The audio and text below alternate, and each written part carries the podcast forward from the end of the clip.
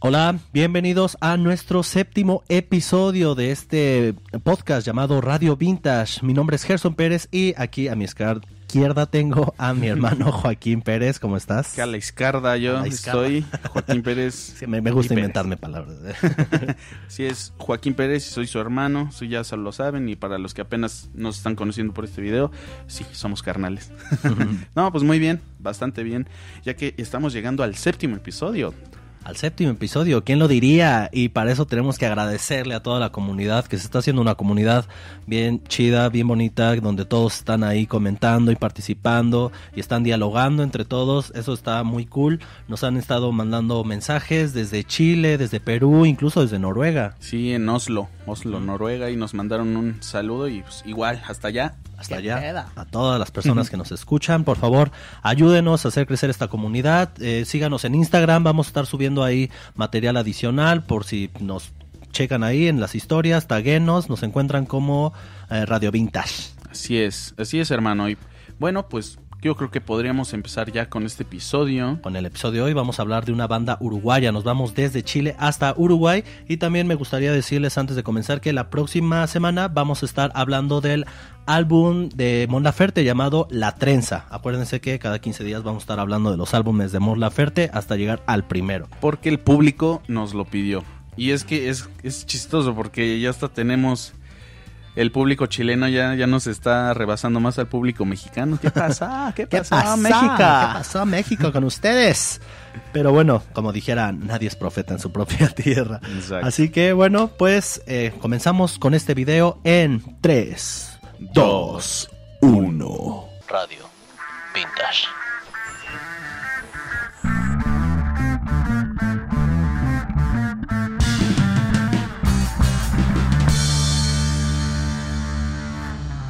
Eh, bueno, como ya mencionamos en el inicio del video, hoy vamos a hablar de una banda uruguaya, personalmente mi banda uruguaya eh, favorita, predilecta, y esa banda se llama nada más y nada menos que El, Cuarteto, de Nos. Una gran banda. Sí, yo, antes pensaba que solamente era Cuarteto de Nos. Pero ya después vi el artículo El. El, el, cuarteto, de Nos. Ah, porque es como el Facebook. Al principio se iba, iba a llamar The Facebook. Facebook. Ajá, sí, cierto. Ya que por una reunión que tuvo ahí Mark Zuckerberg, ya le dijeron, nada más ponle Facebook. Facebook. Suena más limpio, ¿no?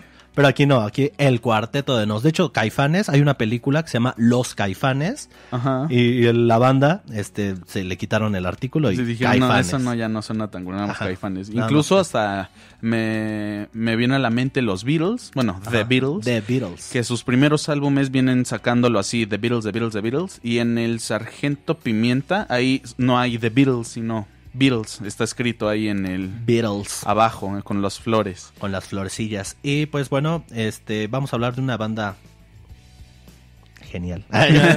una banda que ha tenido una historia bien cabrona porque inician o sea, vamos a hablar, antes de hablar del álbum como tal, hoy vamos a hablar del álbum raro, que es, digamos, es su undécimo álbum, güey. Undécimo, o sea, a su madre. O sea, estamos hablando de que llevaban 10 discos anteriores. Sí, en 22 años más o menos, ¿no? es que su trayectoria antes de, sacar este gran disco, porque es grandísimo este disco, la verdad. Me encantó desde, desde que la primera vez que lo oí. Sí, porque digamos que todo lo que hacía eh, Cuarteto de Nos antes de, este álbum eran pues, canciones un poco más con mucha sátira social. Sátira, con al estilo de, ay, ¿cómo se, cómo se llaman estos? El, el, ah, Lelutiers. Esos meros. Ajá, los eh, Lelutiers, que para los que los conozcan, son unos grandes que han inspirado tanto a músicos como a cómicos. O sea, muchos estandoperos han agarrado muchos de sus chistes y muchas de sus rutinas. Y algo así quería hacer este el cuarteto de no. Sus primeras canciones eran muy, pues como con ese sentido, ¿no? Como canciones un poco más, este graciosas, con unas letras medio surrealistas. Tiene una canción que se llama Enamorado de un pollo. A la madre, no, pues sí es. O no me rompas los cocos. A la madre. Sí, exacto. Tenían estas letras un poquito más disparatadas, por así decirlo. Pero ya en este álbum que viene siendo el raro. El raro, que ya desde, desde el nombre te da un poquito de la esencia que todavía permanece en ellos, porque siguen usando, digamos que siguen jugando muchos con las letras, pero digamos que este álbum ya se vuelve mucho más sofisticado. pero antes de entrar en materia con el álbum, este, hay que hablar un poquito del contexto de lo que es la banda. ellos inician en inicios de los ochentas, Inicios de los ochentas y todos los discos que hicieron fueron como, ah, pues dices 10, ¿no? Antes de, de este álbum en el que vamos a hablar. Y en el que todos estos álbumes eran conocidos en Uruguay. En Uruguay. Y era más como un grupo de culto de estos tipo, no sé, underground. Ajá, algo era una banda de culto que digamos que tuvo tu- tuvieron una modesta fama, bueno, ni tan modesta porque su álbum me parece que fue el quinto, Ajá. que se llama Otra, Otra Navidad, Navidad en las trincheras, que fue un álbum que tuvo este 20 mil copias, Mm. ¿no? Y digamos que Uruguay no es una este, población muy, muy, grande, grande. entonces fue realmente un éxito ese álbum para ese momento cuando lo sacaron, eh, pero igual tenían mucho de este tipo de canciones, que de hecho ahí tiene una de las canciones más polémicas, ¿no? Ajá, se llama El día en que Artigas se emborrachó. El día que Artigas se emborrachó, que hubo todo, ahí toda una madre. revolución porque querían que los cancelaran y que ese álbum se prohibiera, decían que era un álbum pornográfico porque Artigas era un militar uruguayo, ¿no? Claro, y pues bueno, ahí toda la gente pues, que se empieza, bueno, toda la gente que son temas de política, pues va a haber polémica y en este caso pues así fue. Y no, hombre, les hicieron un pedote, pero los el cuarteto de Nos que dijo, ¿sabes qué? Solamente mis huevos me van a decir, me dicen qué hacer.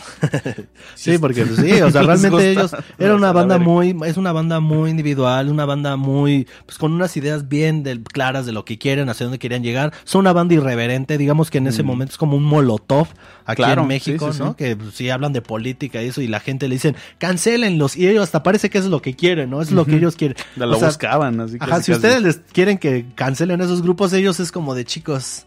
Entiendan. alimentan mi ego. Alimenten, ¿no? Eso es lo que queremos hacer, o sea, lo que quieren es generar polémica y es, es claro, o sea, digamos que este grupo, su primer álbum sale en 1985 y es fue una colabora- colaboración con Alberto Wolf. Alberto Wolf, ajá, claro, porque es mitad al del álbum es de Cuarteto de Nos y la otra mitad de, Alberto, Wolf. Ajá, o sea, son mitad canciones de uno y mitad del otro, que fue algo como siempre voy a sacar algo de los Beatles, así que acostúmbrense. Sí, yo, yo ya hasta lo saqué hace un rato. Este, es que cuando son ves geniales, que, ajá, es que son geniales, es que no, no se puede no sacar a los Beatles. No Y se puede no comparar porque, exacto, o sea, es que hicieron muchísimas cosas en las que muchos grupos posteriormente eh, fueron hicieron. influenciados. E incluso el cuarteto de Nos inició Ah, haciendo covers de los Haciendo Beatles. covers güey, de o sea, los Beatles y canciones instrumentales, pero pues Ajá. básicamente de los Beatles. Porque eh, me parece que la abuelita de Roberto, Musó, No, su tía. Era una ¿Ah, tía, tía? ajá, una tía llamada Griselda, me parece. Algo así, un nombre ahí medio raro. O Esmeralda, un- tiene un nombre ahí. Este, anoten en la caja de comentarios el que sepa ese dato. Cae, yo no me acuerdo si fue un regalo de cumpleaños o qué, pero mi tía abuela, Esmeralda, Claro, le puso un disco de los Beatles y cuando El Robert Soul. El Robert Soul, nombre. Y, y qué álbum. O sea, un álbum bastante ecléctico y con muchísimas cosas. Y él dijo, yo quiero hacer algo así como estos, Ajá, porque hombres. Roberto Muso dice que antes de que le dieran este álbum, todo lo que él escuchaba era pues lo que sus papás escuchaban. Eh, tenemos que entender que en esa época no había internet, ¿no? No había YouTube para buscar la música que tú querías. Entonces, Claro. literal, lo- escuchabas lo que te ponían, lo que pasaban en la radio y lo que tus papás escuchaban. Y él estaba muy acostumbrado a escuchar música de Palito Ortega, música tango, eh, la música que su papá escuchaba que era música así como muy muy extraña, muy de esa pues de señor, güey, Sí, aparte de señor de más como de esa región, o sea, algo más, Ajá. pues, más latino, por así Ajá, decirlo. más este de más autóctono. más autóctono, ajá, más autóctono, más regional.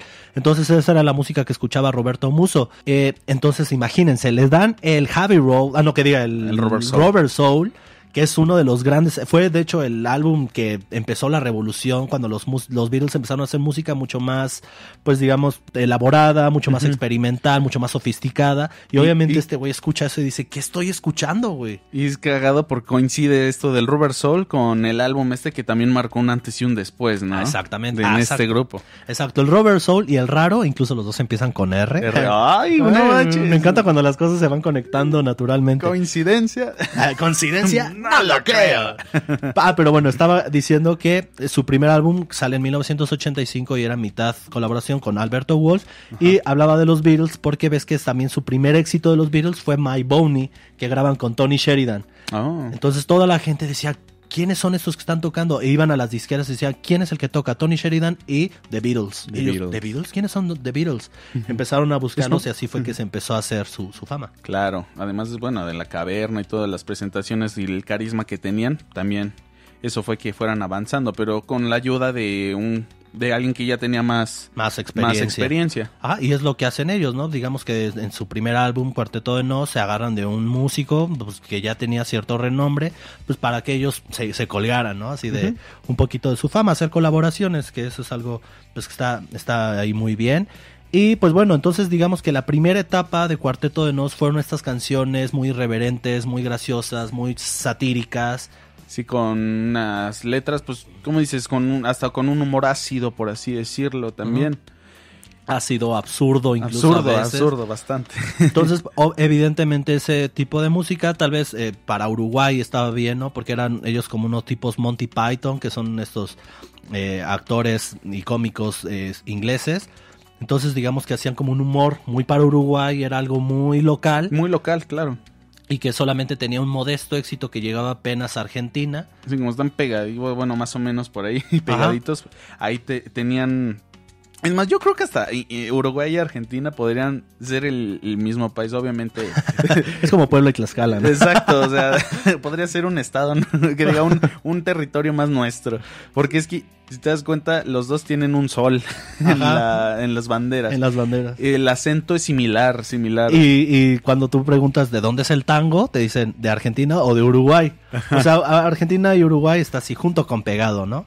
Eh, entonces, pues sí, eso que dices. Entonces, obviamente, esa fama que adquirían ellos, luego, luego pegaba en Argentina, porque están así pegaditos, son hermanitos, este, son cuatitos. Son cuatitos. Este. Entonces, pues ya, pasan los años y Roberto Muso crece, se vuelve un cuarentón, ¿no? Los chicos que iniciaron tocando música de los Beatles. Y pues digamos que sí, que para mí Roberto Muso tiene una historia de vida bien chingona, güey. Porque muchas personas yo creo que se hubieran deprimido de que su banda nada más no jaló como ellos hubieran querido y muchos se hubieran desintegrado. 10 álbumes, chicos. Estamos hablando de 10 álbumes. Álbumes. Y, resumido en años, 22 años. Ajá. O sea, exactamente. porque esa fue la trayectoria de, de, que sacó el primer álbum hasta el raro. Hasta el raro. Fueron 22 años en los que personas normalmente dicen, no, ya, la verga, ya, ah, ya, ya, toda la chingada. Imagínate, hay grupos míticos que solamente, por ejemplo, Caifanes solamente tuvo cuatro álbumes de estudio. O sea, es que hay muchas bandas que literal sacan tres álbumes, en, incluso hasta en 20 años, y ya, se separan. Y aquí habían hecho 10. O sea, eso también es algo chingón de que ellos eran un grupo perseverante, ¿no? Una banda que decían, vamos a hacer hasta que peguemos. En algún momento, o sea, vamos a avanzar solamente del público de Uruguay y Argentina a, a Chile, a México, a España y lo lograron. Y eso es, eso es lo padre que lo lograron. Y salud por ellos. Y salud, salud por el cuarteto de Nos, porque la neta es que su historia es muy motivadora. Claro. Este, bueno, tiene ya 40 años Roberto Muso, eh, es este ingeniero, ya embaraza a su mujer, está a punto de tener un hijo y le dice, oye, creo que, creo que podemos sacar un álbum, un, buen álbum. Un bueno, tengo, tengo como que aquí la... La espinita. tengo una canción que está rondando en mi cabeza y su esposa le dice, o sea, vas a dejar a tu hija y a tu un trabajo, estable que tienes para ir a seguir tus sueños de niño de 15 años. Y él, sí. ¿Y qué pedo? ¿Estás conmigo o no estás? Y ahí también cabe decir que Roberto Muso dice que ella lo apoyó mucho, güey. Eso es también muy importante cuando con tu pareja hay un apoyo incondicional. No, y qué hermoso, güey, porque también me remite a Gabriel García Márquez con el oh. libro de 100 años de 100 soledad. años de soledad. Igual su esposa, ahí hasta el último momento. Que empeñaron todo, güey. Todo, todo, todo. Empeñaron todo para que Gabriel García Márquez sacara 100 años de soledad y pues esa novela rindió frutos y es un clásico de la literatura universal, no solamente en español, universal. Entonces, como un Julio Verne, algo así, o sea, también es, es, un, es, es un libro en el que es universal, o sea, de, cualquier país, de cualquier lugar. O hablando de Uruguay, Mario Benedetti, o sea, bien, chingón, güey. Entonces, pues digamos que ya, empiezan y sale este álbum hermoso 2006 llamado Raro. raro, así, que, que incluso la misma portada es Desde un la chico misma raro. portada. Vamos a, vamos a examinar de la, portada, portada. exactamente. ¿Qué, ¿Qué es lo que dice la portada? La portada es un hombre con una mirada estrábica, con lentes, cabello, un tipo raro, ¿no? Un chico nerd. Pero ¿qué es lo más raro de esto? Es de que, curiosamente, eh, todas las facciones, todo del cabello, los ojos, los lentes, la barba, la nariz, la boca, fueron este, partes extraídas de los, mismos in- integrantes. Ajá, agarraron que los ojos de este, que el cabellito de este, ¿no? Que la, que la nariz, nariz, de, este, la barbita de, de aquel. Ajá.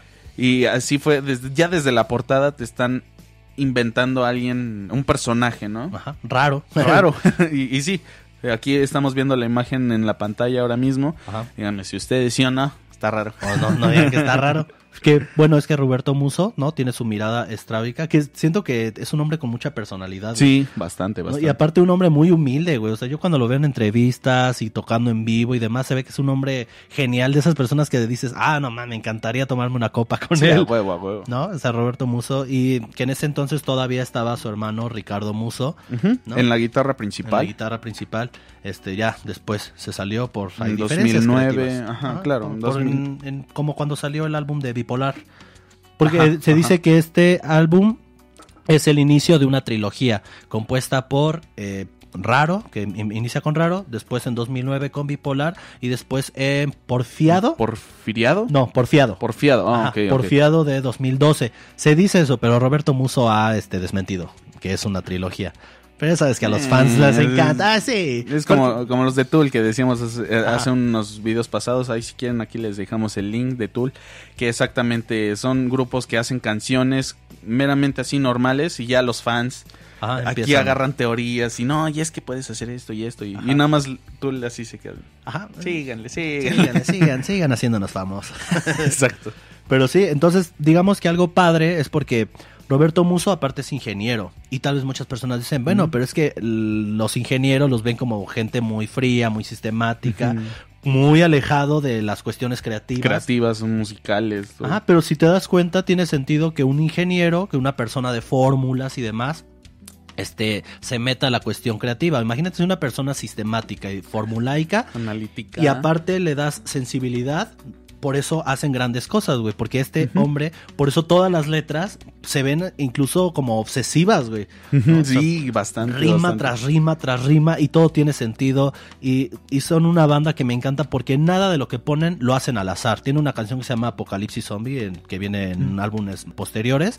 Donde habla de los zombies, pero de una manera muy simbólica, ¿no? De que los zombies es todas las personas. Todos nosotros, sí. Ajá, somos todas las personas, este, habla sobre todo del consumismo. Ajá. ¿No? Claro, claro. Entonces, por- y en esa canción, y en esa canción te ponen como música con ritmos muy genéricos, muy comerciales, como haciendo una alegoría de que todo. Todos estamos embobados, así como en el consumismo que Ajá, y en el video hacen todo un este homenaje a George Romero, ¿no? Que es también director de películas así icónicas de zombies. Entonces, tiene mucho sentido lo que hace Roberto Muso, tanto con sus letras como con su música. Y eso es algo que me gusta de los músicos. O sea, que no solamente sea así como de, ah, esto suena bonito, sino que le dan sentido, ¿no? Claro, y como dices, todo, sus letras, sus letras tienen un pedo nada al azar, sino que es algo muy sistemático, porque todas las letras de este álbum, de raro, ah, su madre, no, no, no, yo, yo nomás en Spotify, nada más ahí digo, a ver, ¿de qué habla tal rola, no? Y nomás veo que baja y baja y baja, y Baja, sí, porque y- aparte son letrotas, o sea, sí, exacto. y- no, son como esas típicas canciones de que ah, te, te canto una un, este, estrofa, el estribillo, estrofa, un corito y ya, vámonos. Ahorita ya no, es, es un pedo así, literal. Pues también tiene influencias de rap, ¿no? Hip hop. Aquí este, este álbum, o incluso el mismo grupo, de manejar este, canciones rock, pero metiendo letras hip hop, Ajá. rap. Digamos que el álbum raro, eh, su columna vertebral vendría siendo el rock y ya Ajá. sobre esa columna vam- vamos este, encontrando diferentes cosillas, ¿no? Como cosas tipo western, como en la Ah, canción sí, de El Padre. Padre, pobre papá. Pobre papá, Ah, perdón. no, no, no, no, es... Me, me Es acuerdo de la película de, de Anthony Hopkins, el padre. No, pobre papá. Que empieza muy. Sí, es un tipo western, como habéis mencionado. De hecho, hasta incluso me recuerda para la- las personas que han visto How I Met Your Mother. How I Met Your Mother. Es que el personaje de Marshall este, tiene como varios episodios en donde él corre. Va corriendo. Ujú. Y como él, él- él, este, le ponen canciones, su canción, hasta la letra es de un güey que está corriendo. Y es ese güey. Y, y la. Pues el estilo es western. Ajá. Entonces cuando yo escuché esta dije, ah, no mames, me acuerdo de Marshall ahí corriendo.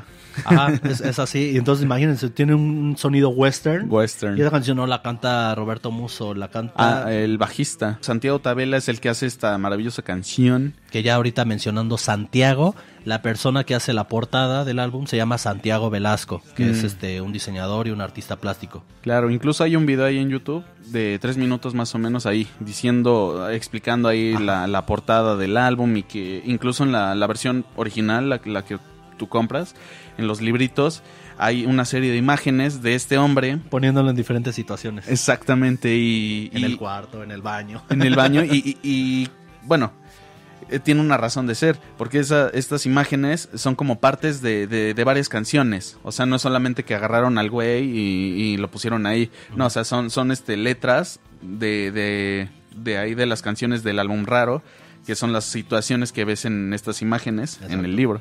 Y aparte, lo que me gusta de ese video, ahí lo pueden encontrar. Si no, dejamos la descripción aquí abajo. En la descripción dejamos el link eh, de cómo se hizo la portada. Dura tres minutos. Eh. eh, y te muestran una parte todas las diferentes formas en las que iba a salir, ¿no? En uno Ah, sale con el cabello largo, en uno sale con el, con el ojo más chueco, güey, ¿no? parece el cara de papa. Ándale, mira, Ham, soy Picasso. no entiendo. Ajá, entonces lo, lo ponen así, que también, este, bueno, muchos álbumes siempre, ¿no? Te muestran como, también en el Dark Side of the Moon de Pink Floyd, que les mostraban varios y decían, "Mm, este no me gusta, este ya Este cuando no". vieron el triángulo, Es como los bocetos y ya, Ajá. ven el triángulo. ajá, y dijeron, ese, esa es la portada del álbum. Gracias, Newton. sí, porque Newton ya, ya veía ese pedo desde antes de, de que existiera todo esto. Y es que el álbum tiene canciones muy buenas, o sea, siguen, a pesar de que ya estas, digamos que las letras ya son un poco más sofisticadas, más rebuscadas y demás, siguen manteniendo su esencia juguetona, lúdica, en la que están jugando todo el tiempo, ¿no? Canciones como por ejemplo la del karaoke de mi noviecita. Ándale, que también esa, esa también la hizo el bajista, Santiago, Tabela. Tabela. Y, y es que es, es cagado porque me gusta, me gusta su voz, me gusta su... ti- Tienen varios, dos estilos, obviamente. Él sí suena más señor. Ándale, ahí sí te creo que tienen 40, 50. Ajá, es que algo bien chingón de, del raro es que tú la escuchas y dices, por ejemplo, escuchas la de yendo a la casa, yendo a casa de Damián y dices, no, esa la canta un chavo, güey, de veintitantos años, de 30 años máximo. No te imaginas que es un cuarentón, güey. Y ¿No? estamos hablando del 2006. Ajá, y, y Santiago Tabela sí ya tiene más voz de, de señor aquí de... Pobre papá, pobre papito. Sí, o sea, sí, como que se, se puso más ad hoc a su edad eh, cantando, ¿no? Pero Pero Roberto aparte me encanta porque la de pobre papá es como una analogía a la hueva, güey. Sí, exacto, ¿no? Y es, por eso me gusta. por eso me son chingones. Porque incluso en la parte dice, pobre papá, no quiere Sí, trabajar. esa es una apología a la hueva. a la- Sí, porque lo está disculpando de que, bueno, pero también, güey, ¿no? Porque también nosotros lo vemos así como hijos de papá, ponte a trabajar, tengo que comer. Sí. Pero pues no más, pobre papá, pero pues quién lo manda a andar ahí cogiendo. Cabrón. Y bueno, pues de este, de este hombre, sí, sí me gusta su estilo, me gusta este estilo que maneja así como más... mm, más bajón, más así. Y, y Roberto es más acá prendido. Ajá, pero hay varias canciones, ah, exactamente. O sea, Roberto que tiene más como esta ahora más juvenil, ¿no? O sea, como que se quedó todavía en esa época, pero que yo Está siento bien, que, sí, yo siento que un, porque la gente dice, ah, chaborruco y que sé, dices, pues no, güey, solo no que una persona tenga el alma joven y que se sienta, o sea, sí, obviamente, una cosa es la madurez y otra cosa es ser inmaduro, güey. Claro, ¿no? claro. Son cosas muy diferentes. Y Roberto Muso tiene pues esta aura, güey, o sea, de, de sentirse, no, no chavo, porque de hecho en sus letras refleja que ya es un hombre cansado. Por ejemplo, la de ya no sé qué hacer conmigo. Mm. Te habla del hartazgo, güey. Ya no sé qué hacer. O sea, ya te, ya tuve esto, ya tuve esto, ya pasé por esto, ya pasé por esto. Te empieza a dar un listado Exacto. de todas las cosas por las que ha pasado. Ya leí a Arthur Conan Doyle, ya, ya, leí, ya leí a Molière. Empieza a decir un listado de cosas impresionantes y al final es como de ya no sé qué hacer, güey. Ya, ya, ya cubrí todo, ¿no? No, y esto es el comienzo, porque sale en este álbum y ahora lo que le viene para después ya se, se hizo famoso en México, en España, en toda Latinoamérica prácticamente. Y ahora sí ya. Que Ya un álbum, hacer un álbum es un albur, güey, ¿no? O sea, por ejemplo, hablando de, de Montserrat Bustamante, hablando de Mon Laferte, cuando su- sacó su primer álbum, la de la, la chica de rojo, Chica de rojo. imagínense, ella no tenía idea de lo que iba a lograr, de lo que iba a revolucionar años más tarde. El primer álbum no, nada más no le pegó, ¿no? Fue como que algo igual, muy regional, muy local, un éxito muy modesto. Y ya pasan años después. Y la rompe, No, güey. hombre, sí, acá la, la, la recibimos, la cogimos muy bien. Ujú. Pero no fue lo mismo lo, con Mon Laferte porque ella pues, nada más pasaron unos, una década máximo. Una década más. Ajá, máximo, máximo. Pero con estos güeyes 22 años, güey. Eso es lucha, güey. Eso es... Yo creo que este es- estos son el claro ejemplo de la perseverancia. Exactamente. De hecho, hay, hay dos pláticas que tiene Roberto Muso. De, una que se llama, eh, sale en TED Talks, que se llama eh, ¿Por qué me cuesta tanto llegar? Ujú. En la que habla cómo hizo la canción de Yendo a Yendo casa a de a la Damián. casa de Damián. a huevo. Y tiene otra plática que la pueden encontrar también en YouTube de Genesux Meetings eh, y que se llama Evolucionar sin perder autenticidad. Genial, güey. O sea, escuchen esas dos pláticas, son geniales porque literal te da consejos de si tú que estás siendo, nos estás escuchando y que eres un músico principiante, porque también hay mucho este estigma de es que para ser un gran músico tuviste que haber empezado desde los seis años. Era Desde los seis años y que tener la técnica y que... No, no, no, para nada, para nada. O sea, yo puedo decir que muchísimos músicos han sido famosos y no han- nunca tuvieron una clase formal o no tuvieron que ir a una institución de música para, para llegar a ser lo que pues son. Ajá, John Lennon. John Lennon, John Lennon solamente sabía rasguear. Ajá, John Lennon solo rasgueaba, o sea, no hacía cosas elaboradas, no tenía técnica, al igual que Bob Dylan, o sea, son músicos que ya, ya traes una sensibilidad, tienes ese algo que nadie sabe lo que es, pero que es lo único que importa. Y entonces, a veces muchos tienen esa idea, ¿no? Así es que tienes, tenías que haber empezado desde más joven, ¿no? O solamente eso aplica en algunas cosas, ¿no? Por ejemplo, para los futbolistas, porque en el Sí, fútbol claro. sí tienes como caducidad, pero en la música no, en la música tú puedes tocar hasta los 100 años y ser un cabronazo, o sea, no importa la, la edad a la que quieran empezar, chicos, lo que importa, la pinche perseverancia es trabajar, es luchar. Sí, y- sí, sí, exacto. Otro, bueno, mm, se me viene a la mente este Sixto Rodríguez. Ah, Sixto Rodríguez. Sixto no, Rodríguez. Hay que hablar de él en un video. Sí, sí, sí, güey, les vamos a dar un video eh, específicamente de él. Lo único que puedo mencionar ahorita es de que él empezó en los 60 pasaron 50 años. Con él estuvo 50 todavía años, más cabrón. Y él empezó a tener fama en el 2009, 2010, más o, menos- más o menos por, esa, por esos años, por esas fechas. Y, no hombre, pero él, él sí no lo buscaba, él se dedicó a otras cosas, porque él sí dijo, no, pues ya, yo creo que hasta acá. No, es que él es, a ver, él es del Sixto Rodríguez, ya que lo mencionó este güey. Este es de la época de Bob Dylan. Saca su primer álbum, pero el güey tiene. De los eh, 60. Ajá, es chicano, ¿no? Tiene rasgos mexicanos. Y entonces en esa época había como muchos prejuicios. Y Decían, es que no es bonito, güey. Tiene buena música, pero no es bonito. Y a la chingada. Lo mandaron al olvido. Y pasaron años y la gente ya lo había olvidado. El güey se vuelve albañil. ¿No? Se vuelve albañil y ahí está trabajando. Y un día su hija de curiosa empieza a buscar este en, En en Google, interna- en internet. Google el nombre de su papá y se da cuenta de que su música había pegado cabroncísimo en África. Ajá. Que en África su papá era como los Beatles, o sea, tenía esa O sea, era fama. un dios ahí, que- o sea, que así como en Inglaterra de Ajá. Beatles o en cualquier otro país, ahí en África era Era un el dios y máximo. aparte leyó que la gente pensó que él ya estaba muerto.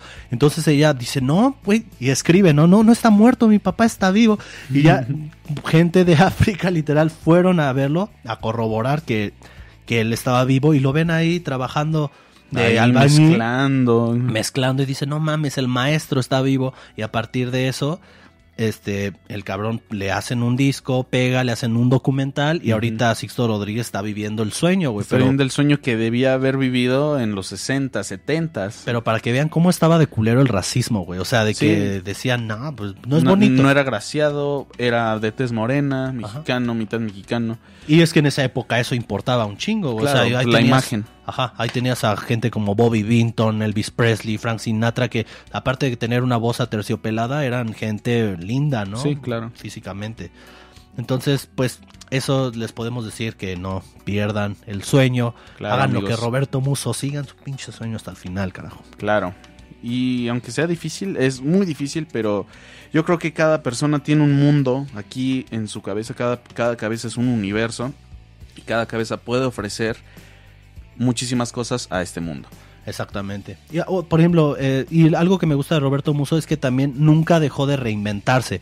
O sea, porque eso también es muy importante para un músico. Si tú eres músico, trata de siempre actualizarte, de estar escuchando nuevas bandas, de no quedarte en tu pequeño mundo, porque... Porque pues, si no, lo que decía él, evolucionar sin perder autenticidad. O sea, está bien que tú escuches lo tuyo, pero sigue escuchando otras cosas para Claro. meter dentro de lo que tú escuchas. Para entrar en, en- en el ambiente en el que estás viviendo, en el contexto en el que tú estás viviendo. O sea, porque puedes tocar canciones de lo que suena más o menos rock de los 70s, muy chingona, o sea, pero neta, muy chingona, pero ya a lo mejor ya no pega, porque ya las, tus oyentes van a decir, ah, es que suena viejo, ¿de qué años son? No, pues son de apenas, de ahorita. Ajá, y eso No, pasa en ah, la, en la película de La La Land. ¿no? Ajá, Que el güey quiere eh, Ah, evolucionar y revolucionar el jazz. Y ella es como de, bueno, si quieres revolucionar el jazz, ¿por qué sigues tocando el jazz de antes? güey? O sea, agarra el jazz, lo que te gusta, pero mételo en la en el contexto de ahorita. Exacto. Y por eso me gusta mucho la canción con la que abre el álbum, que se llama Nada es gratis en la vida, porque inicia con una guitarra Tipo, tipo de. Strokes. Ajá, tipo de Strokes, con la de Last Night. Empieza muy así, o sea, tiene como esa. Y ya después empieza. "Mágico, inefesto", O sea, me gusta porque mete esta eh, influencia de los Strokes y después le mete como su influencia de él, Ya, que es de- hacer de él, más de él. de rap, ¿no? Claro, y aparte pues fue por esas épocas, ¿no? O sea, Ajá. que salió también esa canción, entonces agarra cosas actuales, frescas para el momento, pero dice, no me voy a no me voy a orillar solamente a lo actual, sino voy a meter mi esencia, pero actual. Y eso es lo que muy pocos muy pocas personas, muy pocos músicos logran hacer o logran conseguir porque no es fácil adaptarte lo que tú haces a, a lo que a lo que están haciendo los demás. Exactamente. También tiene una canción que se llama Natural, que esa canción es cagadísima, es una ironía completamente. Para empezar, el ritmo suena muy a Genitalica. Genitalica tiene una canción este, que se llama ¿Qué fue lo que pasó? Ah, bueno, ya. Este, tiene, tiene mucha esa influencia de subieron los huevos, también la cerveza, subieron la esta, Ah, también la cerveza. Tiene mucho ese ritmo y cuando hay una frase en la canción de Natural que donde empieza a decir que todo lo que hace lo hace drogado. O sea, Mm. que no es nada natural, ¿no? Pero entonces ahí entra la ironía. Y eso es algo que me gusta. Tiene como un ritmo muy punk, como la de Ain't in a Shame de Nirvana. Ajá. Empieza. Así empieza como con la guitarra muy distorsionada. Este, también eh, otra canción que empieza con la guitarra muy distorsionada es la de Invierno del 92, ¿no? Que empieza con una Mm. guitarra muy saturada. Mm, Que también fue uno de sus sencillos de este álbum. Ajá. Y mucha gente dice, pero ¿por qué se llama invierno del 92? ¿Por qué utilizaste 92? Y mucha Ajá. gente, como decíamos, los fans que empiezan a sacar teorías. y no es tan complicado. Él decía 92 porque ritma con los coros de oh, oh. ¿No? 93, oh, oh. Pues no. No, no queda. A menos que fuera eh, eh. Ah, a huevo, a huevo. Sí, exacto. No, no. Es que los fans como que se, se aferran a que debe haber una explicación de por qué tal año, por qué tal cosa. No, simplemente es por cosas banales a lo mejor y por un compositor y es, y es lo que también debe entender un músico para hacer una canción. O sea, no debes de tener como que algo acá rebuscado para escribir algo, sino simplemente se te ocurrió, como en este caso, para que rime el 2 Ajá. con O. Ajá. O sea, no, no limiten su creatividad.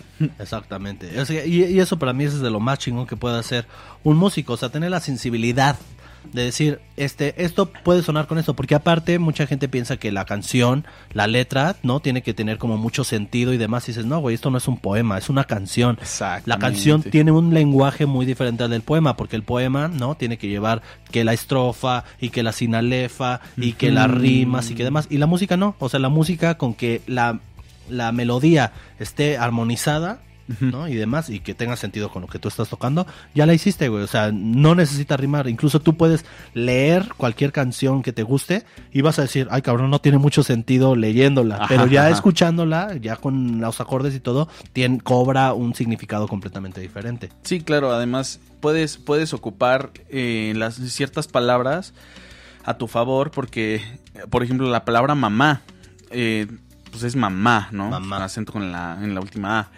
Pero hay personas que dicen mama, o sea, nada más para que quede en una canción como que ese término y, y se entiende que es mamá, pero unas personas dicen mama. Y pues es que no hay reglas en, en la música, como dices, no, hay- no hay reglas, en la poesía tal vez sí. Ajá. Pero no, en la música tú puedes ocupar incluso estas ciertas palabritas como diferente, pero se entiende a qué es lo que quieres decir. Ajá, cuando haces una canción no importan tanto los acentos. O sea, lo que importa, la gente ya sabe que estás hablando mama, o bueno, a menos que sea de mama, de mama, mama me la teta. pues sí, o sea, ahí sí, pues, obviamente, ¿no?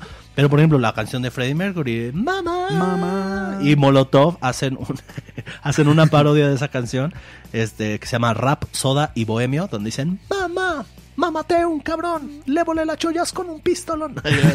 Aparte en lo de mamá mía, mamá mía. mamá la mía, mamá la mía.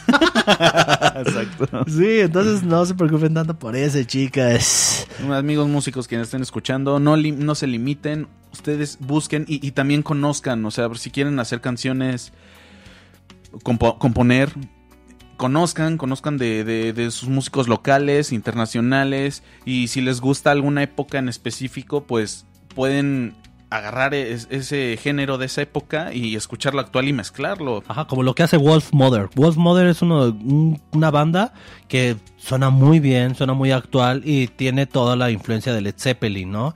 Y de hecho sale en, la, en una, una de sus canciones, sale en la película esta, la de 500 días con ella. Ajá. La de so- Bueno, esa Sí, se sí, sí. llama Vagabond, es una gran canción. Y mezclan mucho, ¿no? A Led Zeppelin con su música. También hay una canción de este álbum que me gusta mucho que se llama Pueblo Podrido. Como un rock muy pesado. Suena muy a los Pixies. Me suena muy, mucho a los ahí Pixies. todo, todo pinche distorsión. Ajá. Sí, a huevo, a huevo. que es un rock muy movido y así está, está, está genial. Pero yo creo que la canción que más, eh, pues más te podría llamar la atención de este álbum y que Y que debes de escuchar. Que- Tú, mi querido oyente, sí, tú. tú, el que estás viendo, tú. Que, que seguramente si entraron es porque conocen el álbum, entonces seguro ya la escucharon. Bueno, es claro. Pero, pero la canción de la que estamos hablando se llama Yendo a Yendo a la casa, Casa de de, Damián. Damián. Exactamente. una joya. Esa es de mis canciones favoritas. Así desde que la escuché fue de what the fuck, ¿qué estoy escuchando? Es una gran canción. Y aparte me gusta mucho la historia de esta canción porque todo inició por un gato. Claro. Yendo por la, por la comida de su gato, ¿no? Ajá. Que, que iba el Iba a ir a la- Roberto. Ajá, Roberto Muso iba a ir a la tienda a comprar eh, la comida de su gato.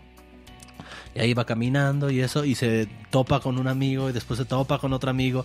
Y entonces le empiezan a pasar una serie de peripecias y de circunstancias. Y él dice, ¿no? En su, dentro de su imaginario. Dentro de su va- de- de- dentro de su vaguez. aquí. Ajá, dentro de su vaguez. ¿Por qué no hago una canción de una persona que no importa, que va a visitar a otra persona que nadie le importa? Dice, pero lo importante no es este ni la persona que está recorriendo el viaje, ni, Ni la, la persona, persona que va a visitar, destino. sino el todo lo que pasa en, En, el, trayecto. en el trayecto para encontrar a esa persona. Y ahí sale la de Yendo a la casa de Damián, que es una gran canción, tiene una métrica muy bien estructurada y aparte lo que me gusta es la letra, de lo que hace un ratito hablábamos, ¿no? Porque él decía, Roberto Muso decía en este TED Talks que la mejor lengua para hacer rock es el inglés. Ah, exactamente. O sea, ¿por, ¿por qué? Bueno, hay una razón de ser. ¿Por qué es el mejor? Porque en las palabras en inglés son monosílabas. O sea, hay, hay palabras como. Es, ah, bueno, no, no, no se me ocurre ahorita. Lo siento. pero, pero tiene, tiene muchísimas palabras que, que, que son monosílabas, que nada Ah, más por es como de be, Ajá. you, no sé, algo así. Pero, pero que acá en, acá en el idioma español es- se tiene que utilizar para una palabra, pues no son solo monosílabas, sino bisílabas, trisílabas, entonces... En decasílabos, entonces no, no, no hay como que poder jugar con, con mu- mucho, poner una letra con nuestras con nuestro dialecto. Sí, y es que aparte nosotros usamos mucho mucha acentuación, ¿no? Y, en- y en inglés no hay acentuación, entonces para ellos es todo todo fluye, todo fluye muy natural, así bla bla bla bla. Por ejemplo, aquí entonces se empieza a utilizar palabritas como man, van, fan, Sony, Pony, Marconi, eh, Johnny, Fly, MTV. Y- y ya se me ocurrió una. Por ejemplo, nosotros decimos por qué. Ellos dicen why. Ajá. O sea, simplemente why. Es por qué. O no sé.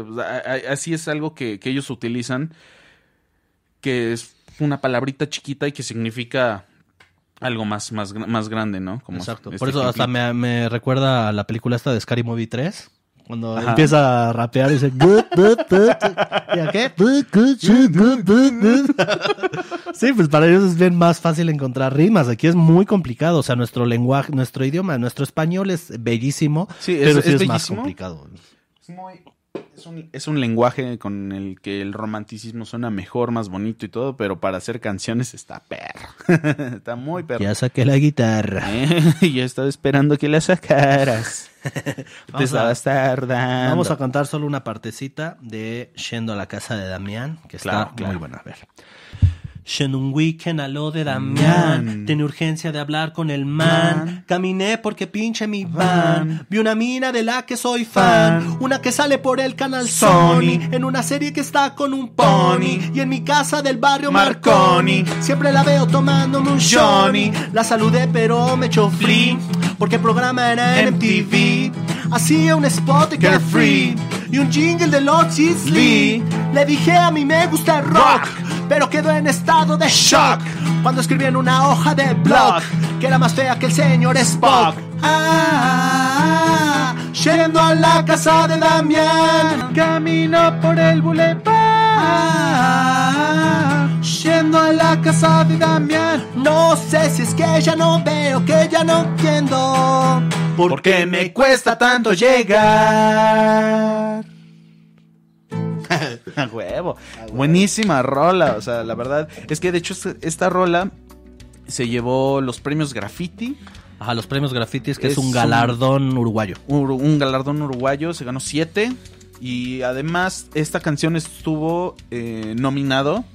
No ganó, pero estuvo nomi- nominado a mejor canción este rock latinoamericano, ¿no? Rock latinoamericano estuvo eh, nominado, que ellos ya ganan por su primer álbum, su primer Grammy latino, hasta Porfiado, ¿no? Pero este álbum, digamos que fue el primero que ya los puso en foco, que los Sí, hizo que, vieran. los, que los ubicó en el mapa. Ah, por cierto, no crean que no sé, que se nos saltamos todo un versote.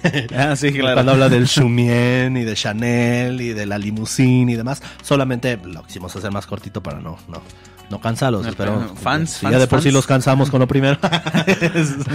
no, pero este, pero esta canción es buenísima. Esta canción neta, desde que la escuché por primera vez dije, no manches, tiene una métrica y una rima y la manera en la que utiliza las palabras, güey, es algo que a mí me, me flipo, me ha flipado. Me ha flipado, tío. Me ha flipado más que cualquier hip hopero, porque los, pues digamos que lo que me gusta de aquí es precisamente cómo utiliza las palabras y juega Claro. con ellas, o sea, porque utiliza puras palabras casi todas en inglés, ¿no? O sea, todas las terminaciones son que el soufflien, que el chumen, que Chanel, o sea, pues, también este, Shell, francesas. Chanel Limousine con Jean, Damián Boulevard, Damián, ya no entiendo cómo llegar. No, no, no. Esas ya son españolas. claro. Y es, es como, como Mon Laferte con la canción de Ronroneo. Ella estaba haciendo una letra más como de diseño en vez de algo más lírico. Y es el claro ejemplo también con esta canción. O sea, es- tienes toda la letra en español, pero las últimas, las últimas palabras, lo que cierra, es- son palabras en inglés. Entonces, que es cagado porque a, a Mon sí le costó trabajo un poquito más porque pues, palabras en español, ¿no? Pero aquí Roberto empieza a notar así palabras en, en inglés y él Ajá. dice en el en las pláticas esta que agarró su Excel, ¿no? Y ahí empezó a hacer hilera por hilera, eh, terminaciones con men, él, en, o sea, por hacer, y así las acomodó y dijo, no manches, puedo hacer como hasta 40 canciones con esto. Ajá, pero, pero aparte no, no, sí le costó, güey, porque Sí dice costó. que se le llevó tres meses hacer la canción. Dice Ajá, que, ajá.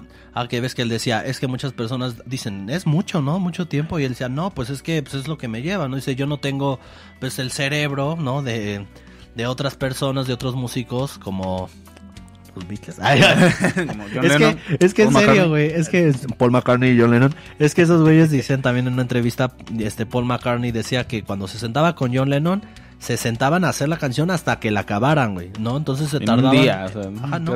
casi, luego hasta en un día se chutaban. No, Podía tardar en, un en poquito dos más. horas. Dicen que ellos en dos horas hacían una canción. O a veces en una hora. O sea, dependiendo la canción. Sí. Pero dices que en dos horas hacían una rola. O sea, Paul McCartney y John Lennon. Y eso estaba bien chingón, güey.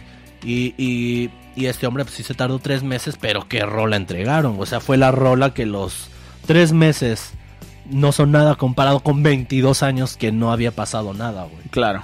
No, y, y qué, qué curioso de esta canción porque ya tenía toda la letra. Toda, toda la letra. Y solamente le faltaba una cosita. El nombre. El nombre de, de a qué casa iba a ir el, e- este, este man. de a qué persona iba a visitar, ¿no? A la Exacto. casa de y decía que había Dice puesto Adrián, Adrián, eh, Este, ajá, o sea, Hernán. de Hernán, de Nan. Hernán. Bu- buscaba buscaba nombres, pero no encontraba, no encontraba. Hasta que dio con una eh, novela de Ujú. Herman Hesse que se llama eh, Damian, ¿no? Y él decía, ah, pues Damian, Damian en español sería Damián, Damián. que Herman Hesse es el que escribió El Lobo Estepario. Ajá. Dato cultural. y ahí es cuando él dijo, este es el nombre para esta canción. Y o sea, porque ya, digo, ya, ya tenía toda la canción y nada más lo, lo último en lo que él estaba pensando era el nombre. Ajá, y, y es que aparte es un nombre fuerte, güey, ¿no? Mucha Sí. gente lo tiene asociado con el infierno por la película esta Claro. de la profecía, de que el chavito se llamaba Demian. Y, y sí, todos los Demian que conocemos son terribles. es que tenemos dos sobrinos que se llaman Demian. Sí, no, son unos, unos tremendos. Son unos tremendos, unos traviesos. Pero Así que sí, ah, aceptamos esa teoría y la afirmamos. son unos diablillos.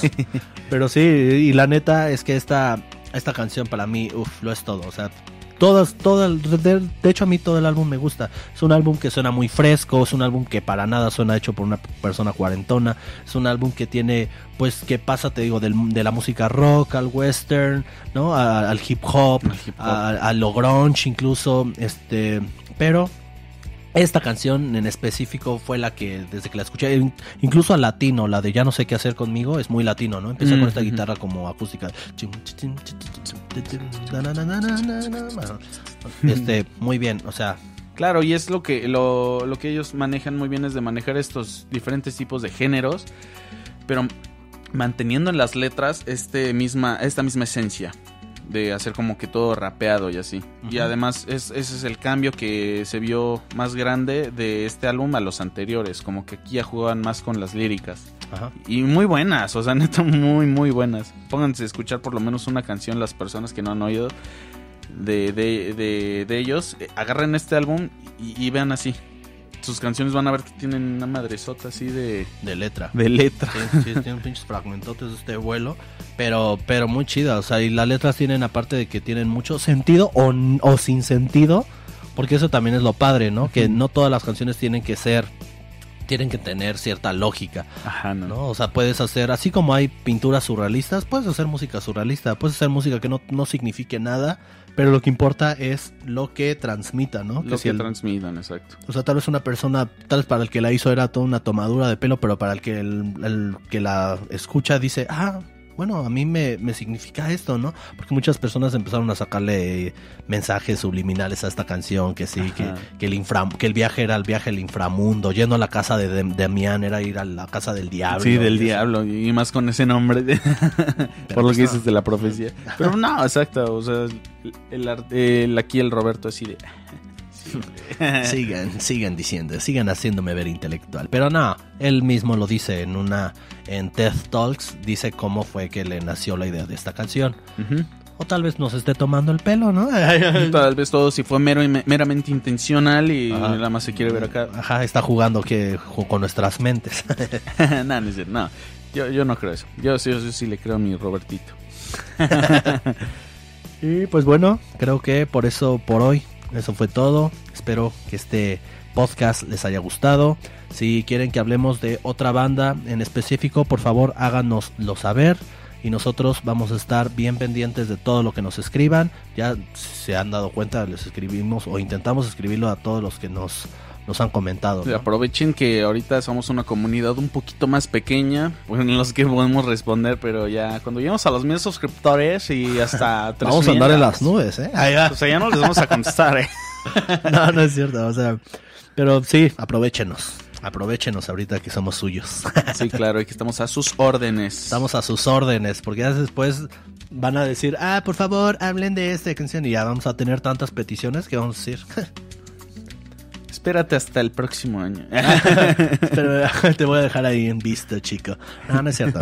Este, la neta, gracias a toda la gente que nos ha escrito y que ha sido bien chida con nosotros. La verdad nos sentimos muy queridos.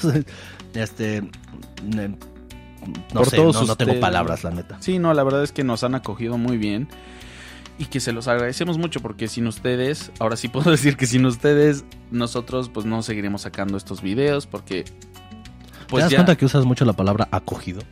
Parece que quieres ¿A que te cojan. güey. Ay, Ay, ay. mensaje Gracias subliminal por acogernos. Ay, Gracias ay. por acogernos en este podcast. No, pero sí, neta, muchas gracias. Este, estamos a sus órdenes y si quieren que sigamos hablando del Cuarteto de Nos, sobre todo por el álbum Porfiado, que ese es el álbum que a mí también me, me encanta, todavía un poquito más incluso que este, pero Déjenlo en la caja de comentarios. en la de caja diálogo. de comentarios, en la caja de diálogo, ese es, así se llama, la caja de diálogo. Es que este mamón le dice así. Pues que, pues, estamos dialogando con ellos, pendejo. Ah, pero hay unos que no. Ah, sí. Como el no hablen de política. Ah, sí, ya nos quieren censurar un, un comentario. que no, no, ya nos quieren decir que, que, que, que decir y que no, ¿Por, por qué? ¿Por qué no va a hablar de lo que quiera? Es mi canal. Se llama, eso se le llama libertad de expresión, señoritos. Si no te gusta, haz el tuyo. Y pues bueno, muchísimas gracias. Esto fue nuestro séptimo episodio. Esto se llamó Cuarteto de Nos. Séptimo eh, episodio. Muy feliz. ¿Cómo te sientes tú, Joaquín? Ay, bastante feliz y con la esperanza de que ustedes, pueblo uruguayo, si les gusta y quisieran que hablemos más de este magnífico grupo, pónganlo aquí en, lo- en la caja de, diálogo y se suscriban, por favor. Comenten, nosotros les vamos a hacer caso, pero por favor suscríbanse y, y además compartan el video. O sea, si conocen a un, un amigo, un primo, un familiar que les guste Cuarteto de Nos y quieran, y quieran mandarle el video para que vean, aquí estamos y lo vamos a hacer más adelante también con Así otros. es, exactamente. Así que, pues, por hoy, eso fue todo. Muchísimas gracias y nos vemos en una emisión más. Bye. Radio Vintage.